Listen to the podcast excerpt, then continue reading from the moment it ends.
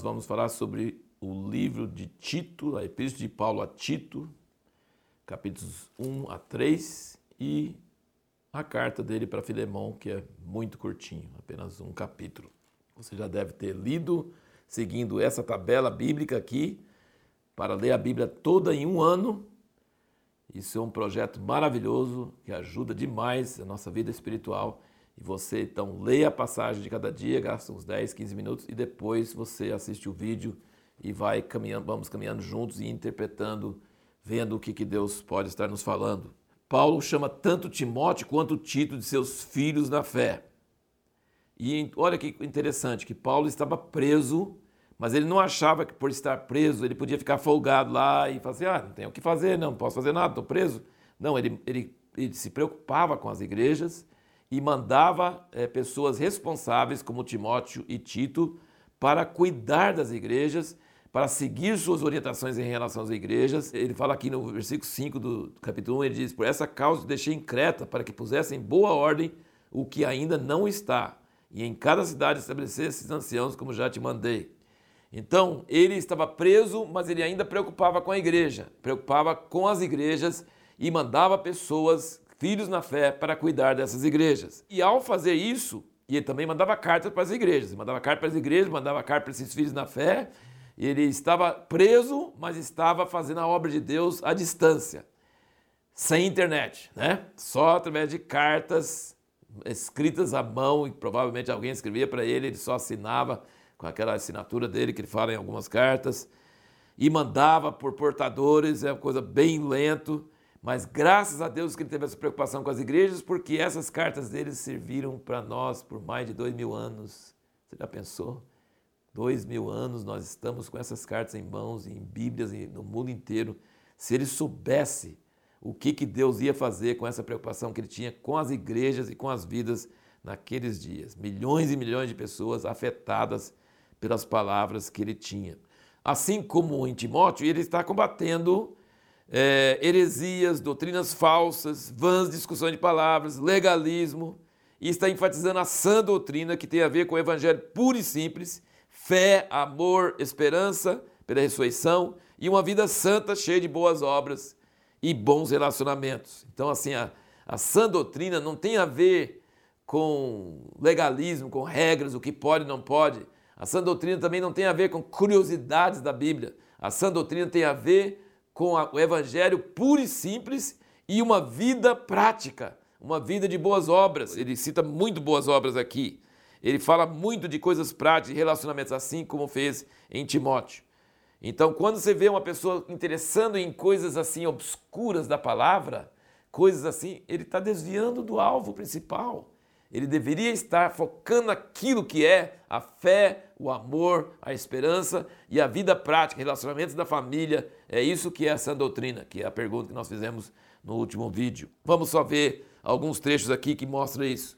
Aqui no capítulo 1, versículo 9, ele fala: retendo firme a palavra fiel, que é conforme a doutrina, para que seja poderoso tanto para exortar nessa doutrina como para convencer os contradizentes porque há muitos insubordinados, faladores vãos e enganadores, especialmente os da circuncisão, aos quais é preciso tapar a boca porque transtornam casas inteiras, ensinando o que não convém por torpe ganância. Aqui tem um negócio que esses falsos obreiros legalistas vão ensinando a palavra para ganhar dinheiro, para ganhar oferta dos fiéis. Parece quase uma coisa como hoje. Agora, versículo 13 também desse mesmo capítulo. Esse testemunho é verdadeiro, portanto, repreende severamente para que sejam sãos na fé não dando ouvidos a fábulas judaicas, nem a mandamentos de homens que se desviam da verdade. Versículo 1 do 2: Tu, porém, fala o que convém à sã doutrina.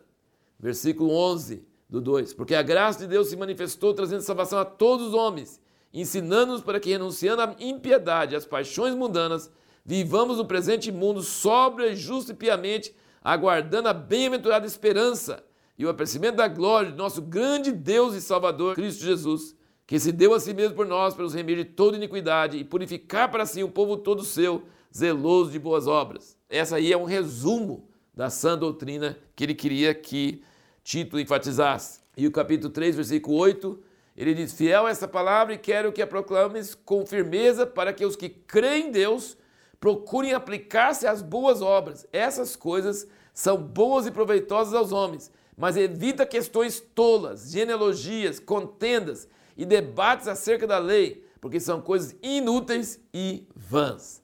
Tanto em Timóteo como Tito, ele está exortando que parece que tinha muitos falsos obreiros aproveitando os novos convertidos e colocando doutrinas e regras e ideias e filosofias e doutrinas, coisas que não convêm, que não edificam e desviando a atenção das coisas principais que Deus queria. Aqui você nota também, acho que dessa carta de Tito deve ter sido escrito mais ou menos na mesma época que Paulo escreveu primeiro Timóteo. Não segundo Timóteo, mas primeiro Timóteo. Veja como é que ele fala sobre Deus nosso Salvador. Capítulo 1, versículo 3, ele diz: No tempo próprio manifestou a sua palavra mediante a pregação que me foi confiada, segundo o mandamento de Deus nosso Salvador. Capítulo 3, versículo 4 diz: Mas quando apareceu a bondade de Deus nosso Salvador e o seu amor para com os homens. E capítulo 2, versículo 10, ele fala: Nem defraudando, antes mostrando perfeita lealdade para que em tudo seja um ornamento da doutrina de Deus, nosso Salvador. Então, por que, que ele fala tanto aqui em 1 Timóteo e aqui também sobre Deus, nosso Salvador? A gente sempre pensa que Jesus é nosso Salvador. Deus é o Pai de Jesus, mas quem é nosso Salvador é Jesus. Mas Paulo está impressionado de que Deus é quem originou a ideia da salvação. Não foi Jesus que começou. Tito 1, 1, Paulo, servo de Deus e apóstolo de Cristo Jesus, segundo a fé dos eleitos de Deus. Então, ele está falando que tem os eleitos de Deus, que Deus escolheu. Então, fica parecendo que tem alguns eleitos e outros não, né? Só que ele fala aqui no 2, versículo 11, ele fala porque a graça de Deus se manifestou trazendo a salvação a todos os homens. Deus quer que todos os homens sejam salvos. E 1 Timóteo 2, versículo 3 e 4, pois isso é bom e agradável diante de Deus, nosso Salvador, o qual deseja que todos os homens sejam salvos e cheguem ao pleno conhecimento da verdade. É, Deus trouxe salvação para todos os homens. Agora, nem todos vão ser salvos, mas que Deus desejaria que todos fossem salvos, Ele deseja. Então isso é uma coisa que ele mostra nos dois. Ele chama Deus de nosso Salvador, porque ele está dizendo que Deus é quem originou a salvação e Deus mandou Jesus para nos salvar. Então é muito bom pensar sobre isso, né? E Paulo está meditando sobre essa origem da nossa salvação está no amor de Deus por nós. Uma coisa maravilhosa. Uma das últimas ênfases aqui de Tito, ele fala sobre ser moderado e sóbrio. Olha aqui, ó capítulo 1, versículo 8, ele diz: seja hospitaleiro, amigo do bem, sóbrio, justo, piedoso, temperante. No 2, versículo 2, ele diz: exorta os velhos a que sejam temperantes, sérios, sóbrios, são na fé, no amor e na constância. Versículo 5, as mulheres novas, a serem moderadas, castas, operosas, donas de casa, bondosas, submissas a seus maridos Versículo 6, exorta semelhante aos moços que sejam moderados. Versículo 7, em tudo te dá, por exemplo, de boas obras, na doutrina mostra integridade, sobriedade. Então, essa é uma das ênfases que ele fala, um dos sinais do Espírito Santo operando na pessoa é ser, a pessoa ser moderada, era ser temperada, era ter domínio próprio, era não ir para extremos, mas era ser moderada, sóbria, vigilante. E a carta de Filemão é uma carta curta que Paulo está escrevendo para um amigo dele, que tinha um escravo que fugiu dele e acabou se convertendo com Paulo. E aqui na carta, só nessa carta curtinha, você nota como que Paulo tem uma linguagem tão impressionante que ele fala: se ele deve alguma coisa para você, eu pago, para não dizer que você deve, me deve tudo. e eu tenho certeza que você vai receber ele, mas estou escrevendo para você receber ele é, de volta e tal, e não castigá-lo. E ele agora não é só escravo, agora é irmão.